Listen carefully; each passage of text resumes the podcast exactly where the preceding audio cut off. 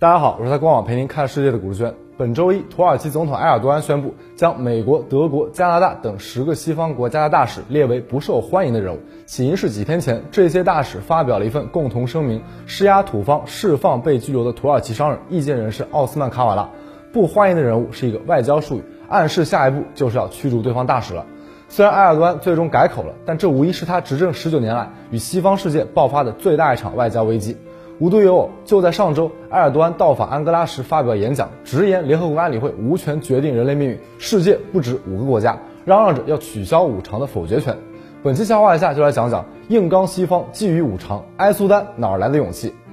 土耳其大部分领土位于亚洲，国民主要信仰伊斯兰教，跟欧洲之间很难说是恩比较多还是怨比较多，但人家可是个名副其实的北约国家，这是为什么呢？这一切都要追溯到二战了。一九四一年，苏德战争爆发，土耳其定下了让德国摧毁俄国，再让同盟国摧毁德国的方针。表面上保持中立，谁都不帮，但暗地里却和纳粹德国眉来眼去，对经过的德意军舰睁一只眼闭一只眼，让他们去黑海骚扰苏联的舰队。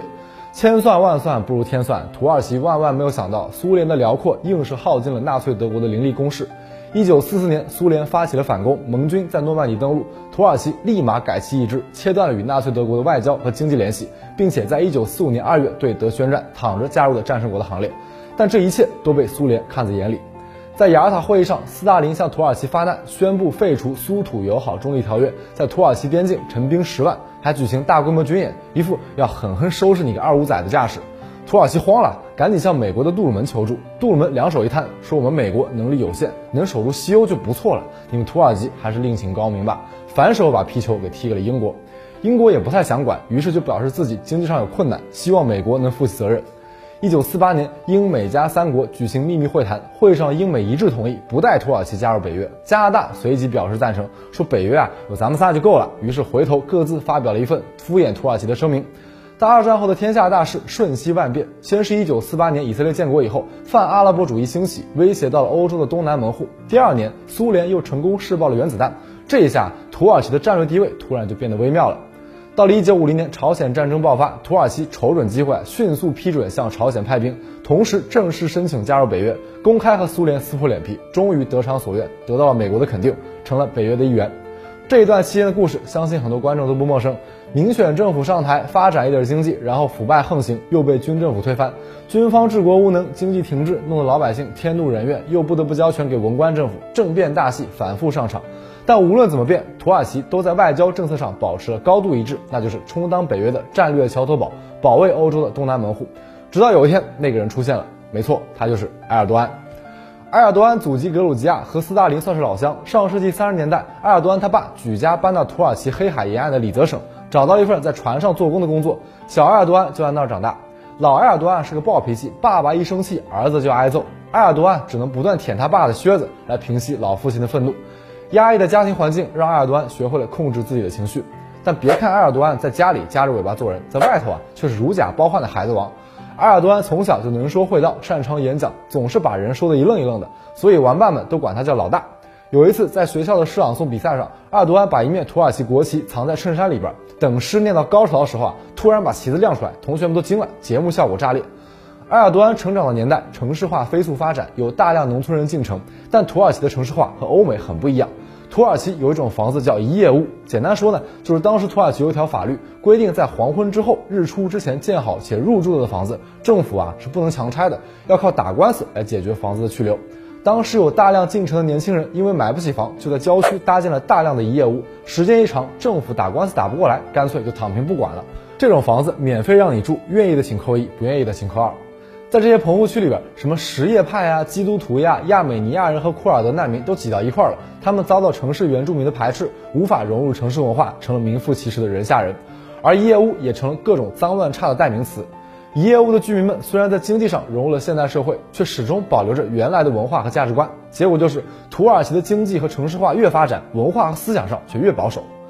九十年代苏联解体，土耳其的外部环境发生了根本改变，战略地位一落千丈。屋漏偏逢连夜雨，此时的土耳其不仅外交上左右碰壁，还因为新自由主义改革遭遇了严重的经济危机，里拉贬值，物价一飞冲天，经济自由落体，总理伊尔马兹因此倒台，民众渴望一个新的领导人带他们走出危机。一九九四年，埃尔多安横空出世，靠着棚户区居民的支持，当选伊斯坦布尔第一位伊斯兰主义市长，震撼了土耳其全国。在担任市长期间，埃尔多安对市民开放市政府，建立了政府热线，让不满的居民都可以通过电话投诉，还对外公开自己的电子邮箱。这些政绩在群众眼中都属于实实在在看得到的那种。埃尔多安还很擅长整活，很会在演讲中调动气氛，语言也浅显易懂，很受选民的爱戴，完全不像传统的精英政客，讲话又臭又长。他不仅在酒吧、迪厅里边演讲，还会专程跑到妓院里边发表自己的政治观点。伊斯坦布尔的妓女们可能不知道谁是埃尔巴卡，但一定知道谁是埃尔多安。一九九八年，埃尔多安的政党因为乱搞宗教活动被军方逼宫而下台。祸不单行，埃尔多安本人也因为乱念诗蹲了十个月的监狱，被禁止从事政治活动。军队当然有保护世俗化、政教分离这些冠冕堂皇的理由，但在市民眼中啊，就是另一个故事。爱我们的好市长遭到了军队的迫害。埃尔多安入狱的那天，上千名市民自发来到监狱门口送他们的好市长上路。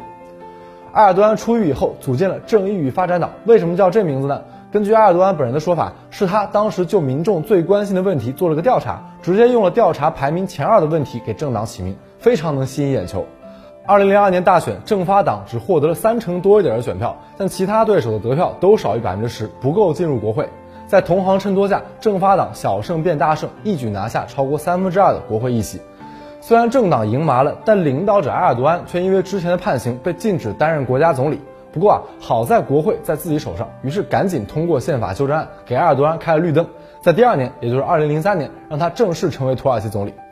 晚了一年当总理，埃尔多安属于是因祸得福了。为什么这么说呢？因为就在埃尔多安刚上台的第十天，隔壁伊拉克的萨达姆就被小布什收拾了。有了外国同行的教训，再结合上次坐牢的经历，埃尔多安这回算是彻底知道了。得罪西方，指定没好果子吃。吃一堑长一智，埃尔多安一上台就立马抓住各种场合，反复对媒体朋友们打包票，向西方国家表忠心啊，说大哥你是懂我的，我保证不搞宗教极端化。上台后还会继续亲西方，拥抱民主自由，请各位放心吧。不管你信不信，在正发党执政的第一个十年，埃尔多安真的没有再整过活。这段时间里，土耳其继续充当中东地区的调解者，积极推动加入欧盟的谈判，开启民主化改革。包括废除死刑、实现宗教信仰自由等等，而埃尔多安本人也因为没有再整活，在国际新闻中销声匿迹了一段时间，连土耳其国内的新闻也很少提到他。甚至啊，埃尔多安还一度成了西方世界眼中温和穆斯林的领袖。比如说，小布什就曾公开赞美过埃尔多安，说埃尔多安完美展示了一个伊斯兰国家如何拥抱民主、法治和自由。这可能是小布什最想撤回的一句话了。二零零七年七月，因为大刀阔斧的改革顺利带领土耳其走出了经济危机，埃尔多安再次在大选中获得胜利，支持率也从百分之三十四上升到百分之四十六点六。两次选举接连大胜，推动埃尔多安进一步将权力往自己手中集中，逐渐把议会制改为半总统制，最后再改为总统制，从此天无二日。坐稳了权力的宝座以后，埃尔多安开始谨慎地调整外交策略。从对西方一边倒转向东西平衡，利用阿拉伯之春支持埃及穆兄会和穆尔西政府，武装叙利亚反对派，推翻巴沙尔政权。二零一四年，土耳其第一次进行总统直选的选举。为了这场期待已久的选举，埃尔多安可是做足了准备。有一回啊，他在伊斯坦布尔演讲，结果讲到一半的时候，场下突然有个妇女因为太激动昏过去了。场下的人正准备叫救护车呢，谁知道埃尔多安大手一挥，让下面的人把他给带到演讲台上。埃尔多安随即伸手去拉这名妇女，结果妇女啊突然惊醒，不知道看到什么景象，紧紧握住了埃尔多安的手，大呼安拉安拉安拉胡阿克巴。因为这个新闻啊太有节目效果了，立马就登上了全国媒体的头条，标题普遍是妇女在握住埃尔多安手以后奇迹般的痊愈了。为了帮埃尔多安赢得选举，还有粉丝专门写了一本小册子，标题是勇敢的心，新土耳其之父埃尔多安，用来歌颂埃尔多安的丰功伟绩。在这本小册子里边，作者毫不吝惜对埃尔多安的溢美之词，比如他是诚实的，他是勇敢的，他是骄傲的，他是荣耀的，他是充满情感，他是激情的，他是富于机智的，他是一贯的，他是自信的，他是宽容的，他是正派的，他是谦虚的，他从不向黑恶势力低头，他是劳动人民的激励者，他是穷人的父亲。最终，埃尔多安以百分之五十二的得票率顺利赢下了总统选举，成了土耳其首届民选总统。哎，这个时候就有人来问埃尔多安了，说你这得票率会不会有点低了呀？埃尔多安是这么回应的。有些人还不喜欢先知呢，但我却赢了百分之五十二。我来翻译翻译这句话，意思是在土耳其这种世俗国家，就算伊斯兰教先知来参选总统，都不一定能拿到过半的选票，而我埃尔多安却做到了，属于是我比先知都厉害了。埃尔多安在土耳其全国开倒车，大搞封建迷信和个人崇拜，整个军队都有点坐不住了。二零一六年七月，土耳其军队宣布发动库迭塔，控制安卡拉和伊斯坦布尔的战略要地以后，挟持参谋总长轰炸议会大楼。但军队万万没想到，埃尔多安在厕所里边直播，呼吁群众上街和军队硬碰硬，愣是挫败了政变。随后，埃尔多安宣布实施六个月紧急状态，派兵进入叙利亚北部，针对库尔德人发动幼发拉底之盾行动，同时在国内展开大清洗，十一万人被拘留，五万人被逮捕。用埃尔多安的话说，就是土耳其去世了，然后在一夜之间重生。肃清了军队以后，埃尔多安从此再无对手。二零一七年二月二十六号，也就是埃尔多安生日那天，以他本人为原型的电影《领袖》在土耳其全国各地的电影院上映。这部片子里边，军队被描述成压迫穆斯林信仰的恶棍，而年幼的小埃尔多安目睹了军队的暴政，群众的信仰被压迫，立志从政改变国家。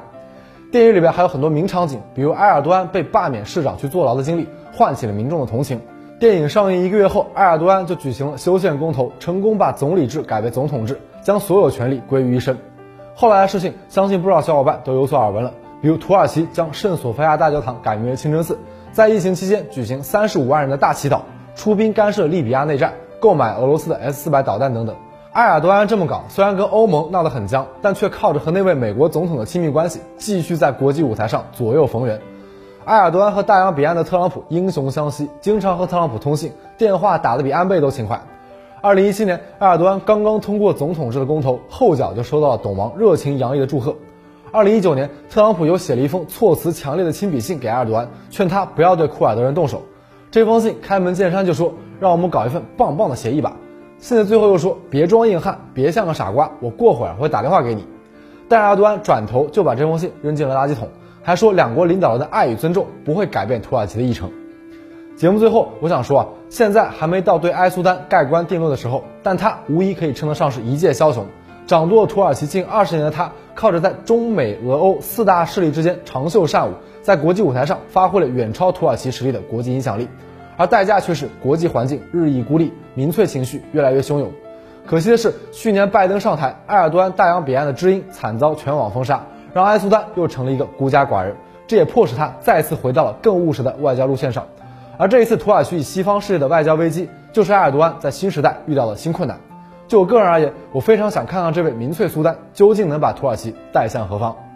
好了，以上就是本期节目的全部内容，希望大家多多一键三连，激励我们不断拓宽知识分享领域。也欢迎关注我的个人号 real 古书轩，我在那里与朋友们进行更多交流。我们下期再见。